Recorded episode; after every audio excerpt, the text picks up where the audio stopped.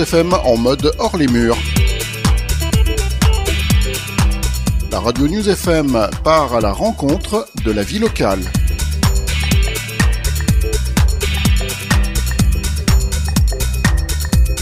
Jeudi 9 novembre et vendredi 10 novembre 2023, ce sont les journées nationales de la prévention spécialisée à Grenoble.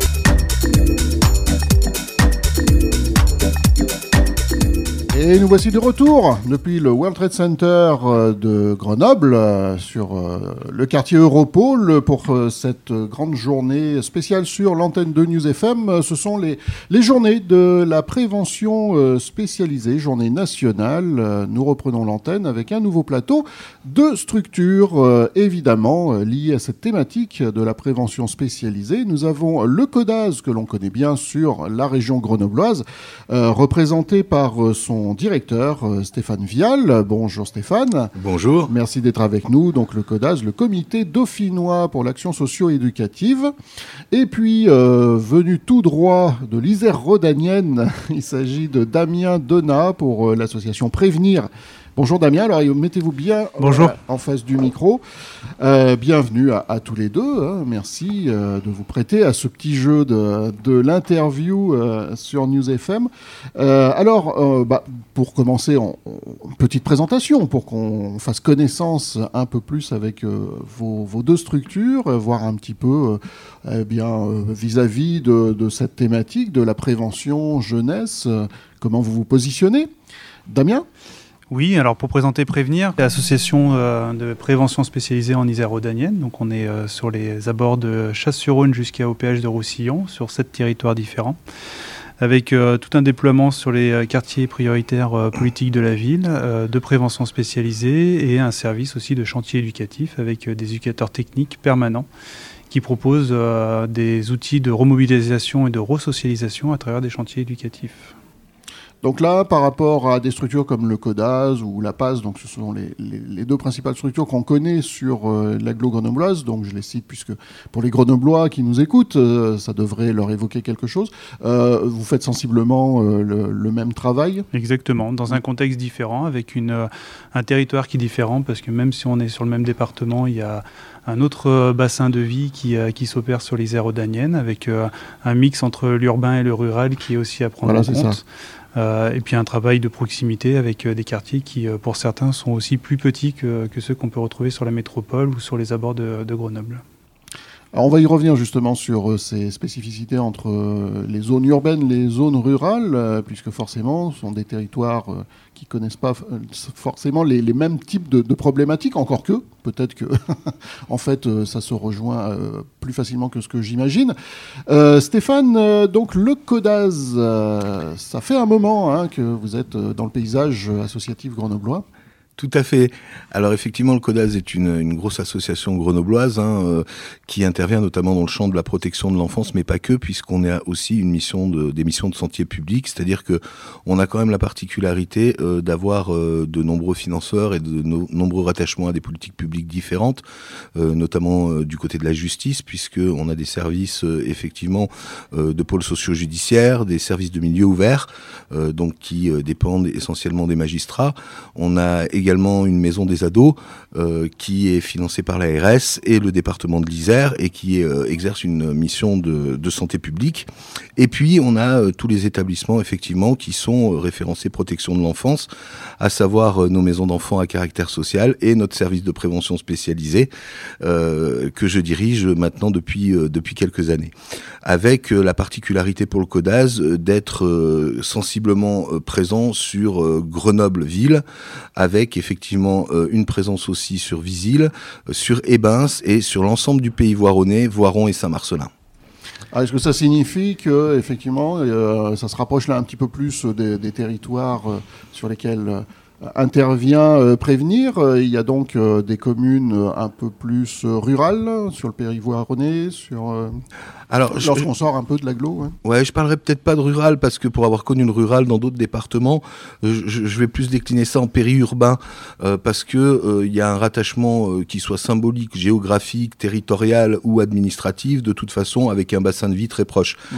Donc à partir de là, effectivement, même le pays voironnais, Voiron, y compris Saint-Marcelin, vous avez avez quand même des rattachements territoriaux qui font que on est plus dans des contextes périurbains que ruraux à proprement parler.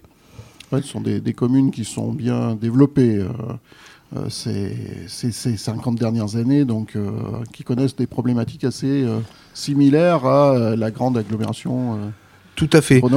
Tout à fait. Après, euh, effectivement, on a aussi euh, quand même des, des, mouvements de population qui vont s'installer euh, sur les campagnes et sur la périphérie de Grenoble et qui ne mesurent pas peut-être quand ils vont s'installer sur le pays voironnais ou, ou sur Saint-Marcelin que la question de la mobilité devient et peut devenir un, un problème extrêmement handicapant, en tout cas pour leur vie quotidienne. Alors, euh, Damien, pour, euh, pour prévenir, revenons donc sur euh, cette, activité qui couvre à la fois des, des, zones urbaines et zones un peu plus rurales.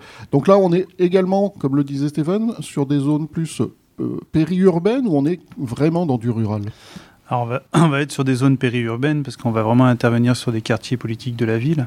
Euh, par contre, effectivement, on est euh, dans cette notion de territoire périurbaine, sur ces problématiques de mobilité et sur ces problématiques de ressources où euh, le travail d'aller vers va être différent parce mmh. qu'effectivement, on est sur un territoire qui sera plus diffus avec des jeunes qui seront aussi qui vont occuper le territoire de manière différente, de manière moins concentrée et donc une mobilité de la part des éducateurs qui va être plus importante. Mais à contrario, le problème c'est que euh, pour ces jeunes, il va aussi y avoir cette difficulté de pouvoir mettre en œuvre cette mobilité pour travailler toute la réinsertion sociale, réinsertion professionnelle et autres. Alors aujourd'hui, euh, vous êtes évidemment euh, comptez parmi euh, tous ces, intervenants, euh, ces personnes invitées euh, autour de, ces deux journées nationales de la prévention spécialisée. Alors j'ai cru comprendre ce matin, on nous a dit environ 700, dans les 700 personnes hein, qui, qui ont répondu présentes. Donc c'est le gros rendez-vous de la prévention spécialisée, le grand colloque national. Tout à fait. Effectivement, on est à 720 personnes. je pense que si on avait eu un lieu d'accueil qui aurait eu une capacité d'accueil plus grande, je pense qu'on aurait été davantage. Euh, il faut savoir que les journées nationales de la prévention spécialisée, pour les, euh, les professionnels de la prévention spécialisée, c'est un rendez-vous important d'échange de pratiques euh, et c'est aussi l'occasion de faire un état des lieux euh, des pratiques innovantes, notamment au regard de l'évolution de la société et de nos politiques mmh. publiques. Or, depuis 2019, avec l'arrivée du Covid, ces journées-là n'ont pas pu se produire. Donc on est dans une configuration un petit peu exceptionnelle cette année, puisque ça fait plus de 4, 5, euh, près de 6 ans qu'on mmh. n'a pas eu de, de, de, de, journée nationale. Donc on a quelque chose là sur site qui est un petit peu atypique par rapport aux autres journées nationales, avec une, fougueuse envie d'échanger entre, professionnels de, différents départements du territoire français, de pouvoir se mettre à jour sur les problématiques qu'on a rencontrées et surtout, en premier lieu, euh, sur euh, des, pratiques professionnelles innovantes qui ont dû, euh, avec en tout cas les grands événements qu'on a eu ces six dernières années, à savoir notamment la crise du Covid et bien évidemment la guerre en Ukraine, les émeutes, etc. Et puis avec des problématiques émergentes dont on parlait peu il y a 6-7 ans encore et qu'il a fallu attraper avec des innovations de pratiques. Et donc là, c'était l'occasion et c'est l'occasion pour eux de pouvoir partager euh, ce qu'ils ont mis en place. Il y avait une attente effectivement qui était importante de la mhm. part de tous les collègues au niveau national de pouvoir se retrouver et comme dit Stéphane de pouvoir échanger sur, euh, sur nos réalités de territoire, sur nos pratiques, sur euh, la manière dont les, les, clubs de prévention ou services de prévention se sont développés et, et effectivement comment on répond aujourd'hui aux besoins repérés sur les territoires en fonction de la manière dont on est structuré par association. De quelle manière est-ce que justement, euh, une fois qu'il y a ce partage euh, d'expérience, ce partage des pratiques, de quelle manière est-ce que vous, au niveau de vos structures respectives, vous pouvez euh, récupérer, vous inspirer et vous pouvez véritablement mettre en place des choses nouvelles ou est-ce que c'est juste, on va dire peut-être au niveau de, des pratiques terrain que, ça, se joue plus? Non, je crois, je peut innover dans son coin mais on peut aussi s'inspirer des pratiques qui fonctionnent chez les autres. Voilà, aujourd'hui par exemple, on va avoir euh, euh, sur la question de l'appréhension du territoire, il y a une table ronde qui est en train de, qui est en train de se dérouler au moment où on parle, où effectivement euh, il va y avoir la présentation d'une recherche-action et en tout cas d'une méthodologie de cartographie du territoire qui va permettre d'outiller les éducateurs qui seraient intéressés à pouvoir à un moment donné proposer sur leur territoire une méthodologie de coopération territoriale avec tous les acteurs du territoire. well. Il peut y avoir euh, aussi euh, demain dans les ateliers euh, des échanges de pratiques innovantes autour de la prise en compte du phénomène de la pré-prostitution en prostitution des mineurs, qui sont effectivement qui, qui, viennent impacter nos territoires et sur lequel nos professionnels sont aujourd'hui peu armés parce que c'est un phénomène émergent, même s'il a existé il y a 40 ans, c'est quelque chose qui était amoindri il y a il y a six ans en arrière. il y a la question des, des radicalités aussi. tous les services sont pas euh, au même diapason sur comment attraper cette question aujourd'hui d'une pensée polarisée, comment effectivement aujourd'hui euh, on parle d'attentats, on parle de radicalisation, on a aussi euh, des stigmatisations qui, qui, s'opèrent du fait du discours médiatique, du discours politique parfois, et derrière comment dans nos pratiques professionnelles on peut s'ajuster et on peut poser une parole sur des phénomènes qui sont quand même complexes aujourd'hui. Mmh.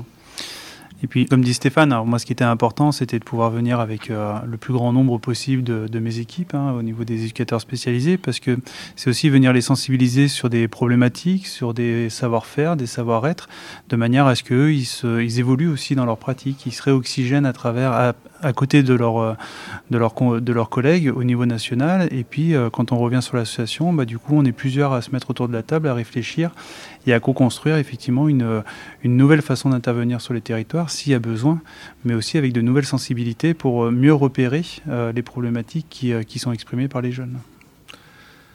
Et puis il y a quelque chose de fondamental aussi, c'est que on réinterroge ce qui nous engage dans cette mission si particulière de prévention spécialisée aujourd'hui, dans un moment où la jeunesse elle est plutôt considérée comme un risque, comme une ressource, et de pouvoir euh, se réalimenter, euh, en tout cas se réénergiser à un moment donné sur comment euh, effectivement on va capter les ressources des jeunes plutôt que de s'enfermer dans une prise en compte des problématiques. Nos jeunes, notre jeunesse, elle a beaucoup de ressources dans un contexte sociétal qui est compliqué et euh, comment on peut aussi, nous, euh, être innovants pour amener la ressource, pour amener le jeune à se construire une trajectoire de vie qui soit plutôt positive aujourd'hui. Et, je pense que le fondement quand même aujourd'hui des échanges qu'on a, euh, et notamment dans, dans, les moments un peu informels, c'est autour de ça, c'est comment on donne de l'appétence, comment les jeunes, on va attraper les ressources avec eux et comment on va les mettre au centre de leur parcours. Comment on va favoriser l'expression de leurs ressources, du coup. C'est ça mm. qui est important aujourd'hui. Ce matin, euh, lors d'un autre plateau, euh, avec d'autres intervenants, on, évoquait euh, le, côté bah, peu de médiatisation sur vos actions, sur tout ce que vous faites auprès des jeunes. Et c'est vrai que ça reste un travail de l'ombre. Euh, et euh, du coup, est-ce que euh, quelque part, ça vous, pour le CODAS, pour prévenir, est-ce que ce, côté peut-être manque un peu de reconnaissance de la part des grands médias ou du, grand public? Est-ce que c'est gênant ou pas? C'est vrai que la prévention spécialisée, historiquement, on, travaille de manière assez discrète. Euh, la prévention spécialisée a toujours eu du mal à communiquer ce qu'elle pouvait faire, et Dieu sait qu'elle fait des choses d'une grande richesse. Euh, la prévention, elle a quand même progressé. Et euh, je crois qu'aujourd'hui, on travaille dans des, alors en tout cas pour l'Isère, et je vais parler pour notre département, dans des conditions quand même qui sont optimales dans la mesure où on a la confiance de nos financeurs qui portent et qui défendent notre action, et on leur fait confiance aussi pour ça. Donc euh, la prévention spécialisée, elle a quand même évolué euh, en s'emparant d'un certain nombre de politiques publiques. Ça reste une politique de proximité. Donc la prévention spécialisée, elle a un diagnostic, une expertise, en tout cas à, pouvoir porter auprès des politiques publiques. Et je pense qu'aujourd'hui, le constat qu'on fait, c'est qu'ils commencent à nous écouter. Mmh. Oui, moi j'élargirais même euh, au champ du social de manière euh, générale, où effectivement je, je crois qu'on a un gros déficit de, de, compétences en termes de communication et que euh, qu'on soit en prévention spécialisée ou dans la protection de l'enfance, on a cette difficulté à venir mettre en avant les, les compétences des institutions et le travail qui est réalisé au quotidien. Les journées comme on, comme on a aujourd'hui, ça, ça, permet effectivement à un moment donné de, de venir se redire euh, ce qu'on fait au quotidien, comment on le fait. Euh, ce qui est bien, et, euh, et, à un moment donné de se rendre compte qu'il y a besoin aussi de venir le communiquer. Et, je crois que, je rejoins ce que dit Stéphane, hein, il, y a, un déficit de communication, mais qu'aujourd'hui la prévention spécialisée est beaucoup plus à même de donner à voir ce qui, est réalisé au quotidien, comment elle le réalise, et du coup se repositionne aujourd'hui comme euh, experte d'une euh, connaissance du territoire qu'elle fait valoir auprès des financeurs, auprès des politiques publiques, mais aussi auprès des partenaires de la protection de l'enfance. Bah, justement, en parlant de, politique, euh, ce matin, les, représentants officiels étaient, euh, sont venus jusqu'ici. Donc, la, secrétaire d'État à la jeunesse auprès de la, première ministre, euh, le président de la métro, le président de, du département. Est-ce que c'est pour vous, c'est aussi un indicateur, c'est le fait qu'ils viennent quand même, euh, bon, quand même de Paris pour la, la secrétaire d'État. Euh, bon, vous me direz, il y en a d'autres qui viennent aussi de, de, très loin, euh, parmi les, représentants du monde euh, associatif ou des structures de prévention spécialisées. Mais voilà, euh, c'est important qu'ils qu soient là euh, et qu'ils viennent apporter un message de, soutien. C'est essentiel. Et, et c'est d'autant plus essentiel qu'ils ont passé des messages extrêmement positifs. Euh, ce matin, euh, quand on se déplace et qu'on prend des temps de parole pour expliquer en quoi la prévention spécialisée, euh, elle vient donner une expertise et elle vient nourrir les politiques publiques et entendre dire que euh, d'un côté euh, local, que ce soit sur le plan métropolitain, départemental, communal ou même national, la prévention spécialisée, elle a une vraie expertise et qu'on a besoin de cette expertise pour faire avancer les politiques publiques, pour nous c'est une grande satisfaction. Effectivement, c'est un signe, c'est un signe de, de, de, de, de toute l'attention qu'ils peuvent nous porter euh, aujourd'hui. Après, la prévention spécialisée, elle, elle, elle continue à exister et, et, elle existe aussi à travers les crises. C'est-à-dire que, que ce soit à travers le Covid ou les émeutes, euh, les, derniers, les, les, derniers professionnels qui restent sur les territoires, c'est la prévention spécialisée. Donc là, ils deviennent malgré eux très très lisibles et très très visibles. Mmh. Donc aujourd'hui, euh, effectivement, pour nous, c'est extrêmement important que nos politiques soient à nos côtés pour défendre cette action qui est ô combien spécifique quand même. Oui, et puis je dirais même plus dans un temps décalé de ce qu'on a pu connaître au niveau des émeutes et au niveau de la Covid. Euh, on est vraiment sur euh, des, personnalités politiques qui ont qu fait le choix, euh, sans que ça leur soit imposé, de venir effectivement parler de la prévention spécialisée et tout l'intérêt qui, porte à la prévention spécialisée. Donc effectivement, c'est plutôt encourageant pour la suite et pour la manière dont on pourrait développer la prévention spécialisée au niveau national. Eh bien, messieurs, je vous remercie d'être venus passer quelques minutes euh, en notre compagnie sur l'antenne de News FM. Euh, si vous avez un, petit mot de la fin, quelque chose, euh, un point sur lequel il vous paraît important d'insister, euh, qu'on n'a pas évoqué, l'antenne est à vous. Non, je dirais au même titre que ce qu'on vient de dire sur nos élus. Merci à vous aussi de donner cette lisibilité, cette visibilité à notre, à notre action et à nos actions et à notre spécificité de prévention spécialisée. Je me joins au remerciement de mon collègue. Eh bien, écoutez, avec plaisir. Et, de toute façon, ça fait partie de l'ADN de notre radio associative depuis ses débuts, euh, de, de, porter la, la, parole des jeunes et, euh, et maintenant, aujourd'hui, d'être partenaire euh, de tout ce tissu social grenoblois. Voilà, merci à tous les deux. Bonne merci. route euh, merci. au CODAS euh, et à prévenir. Et puis, à une prochaine fois sur News FM. Avec plaisir. Merci.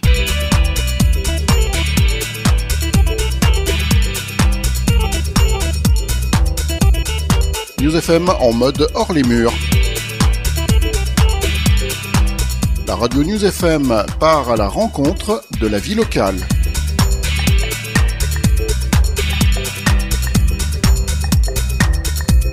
Jeudi 9 novembre et vendredi 10 novembre 2023, ce sont les journées nationales de la prévention spécialisée à Grenoble.